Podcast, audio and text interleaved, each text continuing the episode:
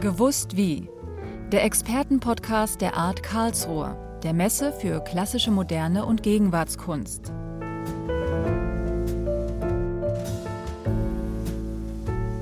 Herzlich willkommen, liebe Hörer und Hörerinnen, zur zweiten Folge des Podcasts der Art Karlsruhe, die Sie in diesem Jahr im Sommer live erleben können, und zwar vom 7. bis zum 10. Juli.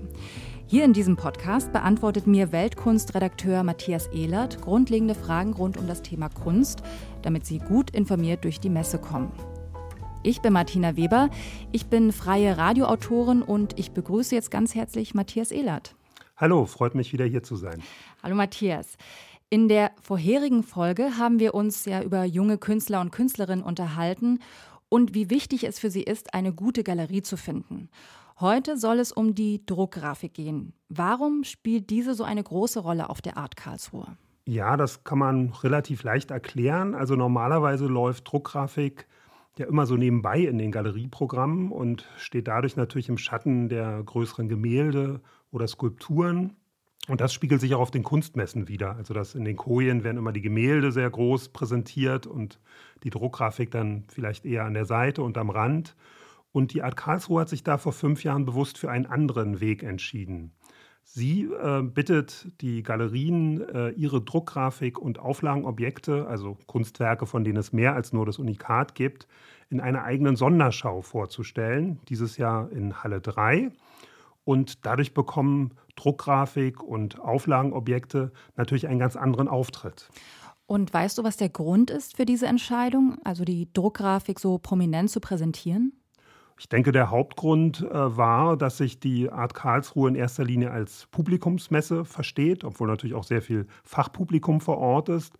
Und für das breite Publikum, das sich jetzt nicht jeden Tag mit Kunst oder dem Kunstmarkt beschäftigt, ist die Druckgrafik wahrscheinlich einfach der beste Zugang zur Kunst. Hier trifft man auf Namen, die man schon mal gehört hat: Andy Warhol, Christo, Uecker, Picasso. Und direkt daneben dann Arbeiten von Künstlern, die man vielleicht noch nicht kennt, die einem aber womöglich auf den ersten Blick gefallen. Ja, so ein Andy Warhol kann man sich ja heute vermutlich gerade noch so als Poster leisten. Bei Originalen sieht das ja ganz anders aus. Kürzlich wurde seine Marilyn in New York versteigert. Weißt du, wie viel die gekostet hat?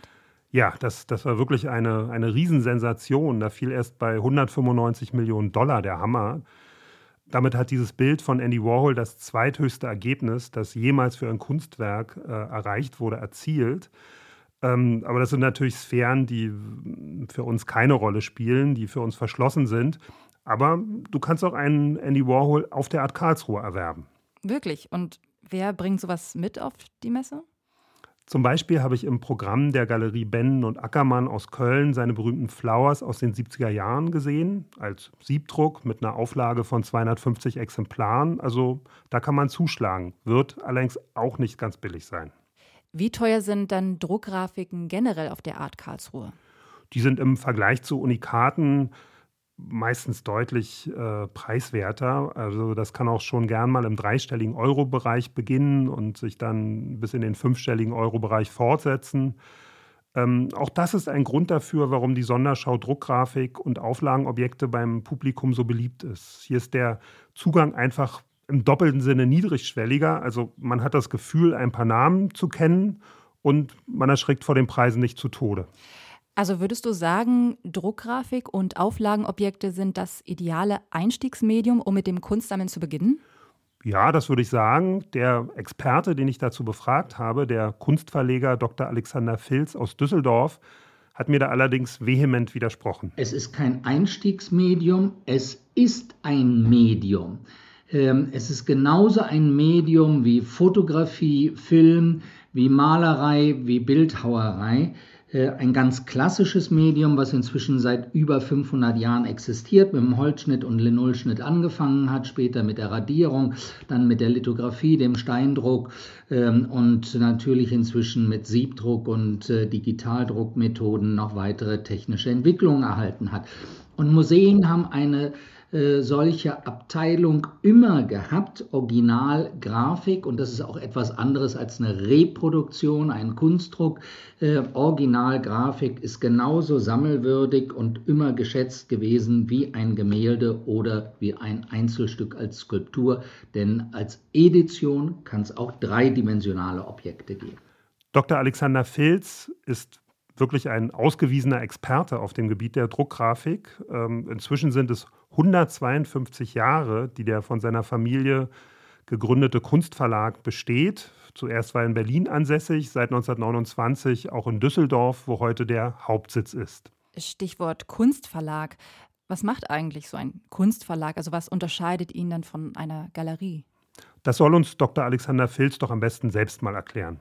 Wir drucken nicht selber als Verleger, sondern äh, das Wort Verleger bedeutet nicht, dass man so vergesslich ist und immer irgendwas zur Seite legt. Äh, das passiert zwar auch, ähm, aber Verleger kommt von dem Wort vorlegen. Wir finanzieren so wie ein Buchverlag das Drucken und den Vertrieb und oft auch schon im Vorfeld ein Honorar äh, finanzieren wir vor weil das ist eine Aufgabe, die den Künstlern, egal ob sie junge, Unbekannte sind oder große, reife Stars sind, ist das meistens zu aufwendig. Aufwendigkeit ist ein gutes Stichwort, denn die Welt der Druckgrafik ist deutlich vielfältiger und facettenreicher, als man das so auf den ersten Blick denkt.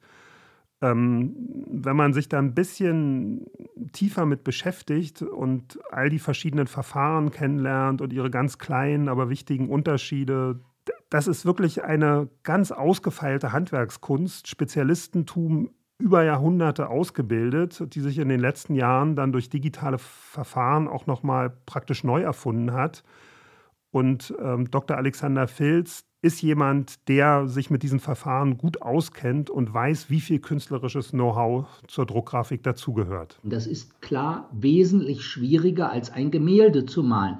Beim Gemälde kann der Künstler sofort sehen, was das Ergebnis ist und er kann es auch korrigieren, er kann dann darüber hinwegmalen. Bei den meisten grafischen Techniken ist es so, wenn er mit mehreren Farben arbeitet, braucht er mehrere Druckstöcke, äh, ob mehrere Kupferplatten oder Steine oder Siebe und muss im Kopf sich vorstellen können, wie es aussehen wird, wenn dann vier Siebe zum Beispiel übereinander gedruckt sind, wie sich die Farben mischen. Fast jeder hat das mal in der Schule gelernt, diesen Farbenkreis. Und tatsächlich, wenn ich Gelb und Rot äh, verbinde, kommt Orange raus oder ähm, Blau und Gelb gibt Grün. Aber es gibt eben ja dann mehrere Ebenen. Und genau das muss er sich vorher ausdenken können, vorstellen können, wie sich die Formen überlagern und was dann rauskommt. Oha, das hört sich wirklich anspruchsvoll und kompliziert an.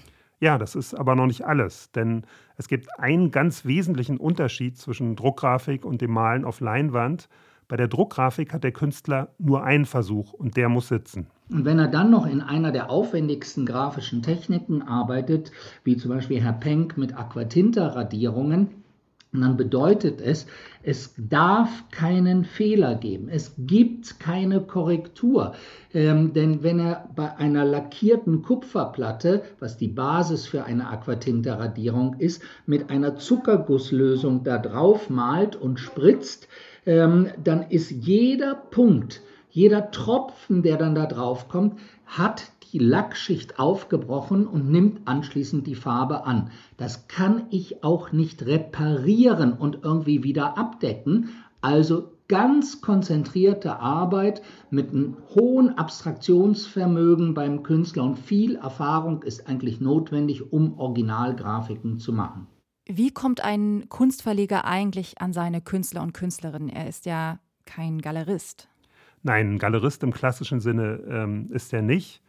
Und ich habe mich das auch gefragt, also wie diese Kontakte zu den Künstlern zustande kommen. Also zumal man aus der Branche auch eher hört, dass die Galerien sich gegenüber den Kunstverlagen hm, etwas abschotten, aber da wohl für jeden Künstler Grafik eigentlich immer sehr hilfreich ist, um sein Publikum zu finden, scheint das nicht so schwierig zu sein. Natürlich ist das Beste und Wichtigste, dass man mit den Künstlern direkt zusammenarbeitet.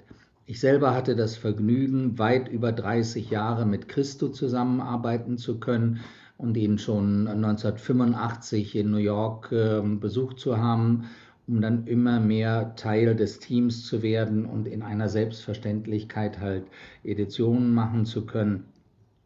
Ähm, und äh, ich hatte das Glück, äh, dass halt in einer Kunst- und Kulturstadt wie Düsseldorf viele Künstler vor Ort ansässig sind, wie Immendorf und Penck. Ähm, es waren in der Zeit der neuen Wilden äh, oder aber auch die Künstler der Zero-Gruppe, Uecker, Pine, Mack, ähm, auch wenn Pine noch zusätzlich ein Atelier in Boston hatte oder der vierte im Bunde ähm, der Christian Megert auch ein Atelier in Bern hat. So haben sie alle irgendwie auch eine Schnittstelle mit dem Rheinland und insbesondere mit Düsseldorf gehabt, sodass es relativ leicht und gut war, mit den Künstlern direkt den Kontakt aufzunehmen. Manchmal kommt es von den Künstlern, manchmal von uns, dass wir verzweifelt versuchen, den Kontakt mit den Künstlern erstmal aufzumachen.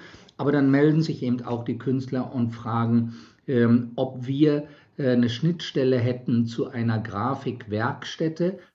Ich habe am Ende meines Gesprächs mit Dr. Alexander Filz ihn äh, natürlich auch noch mal gebeten zu sagen, welche Künstler in seinem Programm gerade auf besonderes Interesse beim Publikum stoßen und wen er davon mit zur Art Karlsruhe bringen wird. Da gibt es im mittleren Altersniveau ähm, Sabine Liebchen, eine Spezialität von ihr sind äh, Rückenansichten. Aber die Zeit heute ist so, dass ähm, Künstler sowohl im realistischen Bereich gefragt sind, wie auch im abstrakten Bereich. Deshalb nenne ich einfach als zweiten Jan Kolata, einer, der ausschließlich abstrakt arbeitet, äh, dem es von Bedeutung ist, dass die Farbschichten übereinander liegen.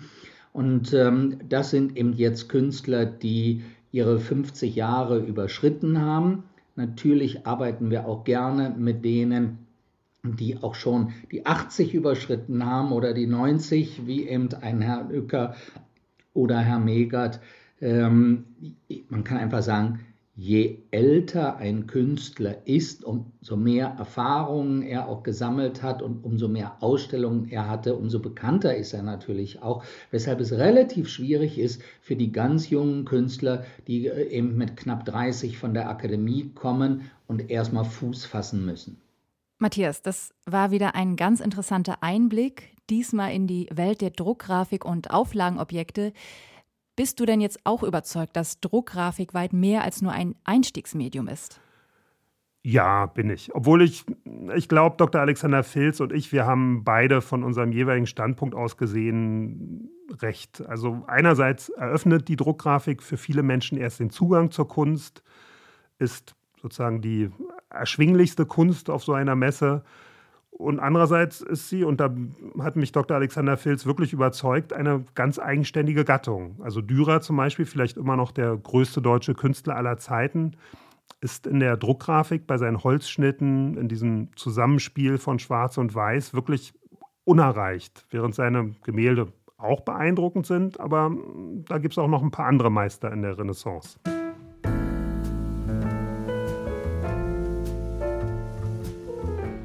Ich würde lieben gern mit dir noch mehr darüber reden, plaudern. Wir sind aber leider am Ende unserer Episode angelangt.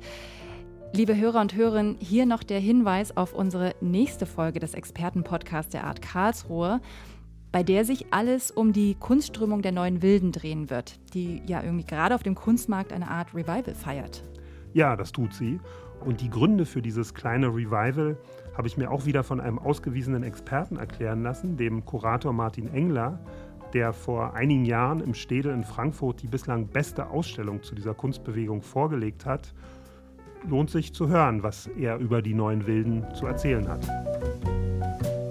Die waren alle sehr unabhängig voneinander tätig, haben eigentlich gar nicht sehr viel miteinander zu tun gehabt. Stilistisch kann man da schwer so eine eigentümliche Klammer finden, haben aber eben anscheinend Malerei neu entdeckt, obwohl die Malerei nie wirklich weg war.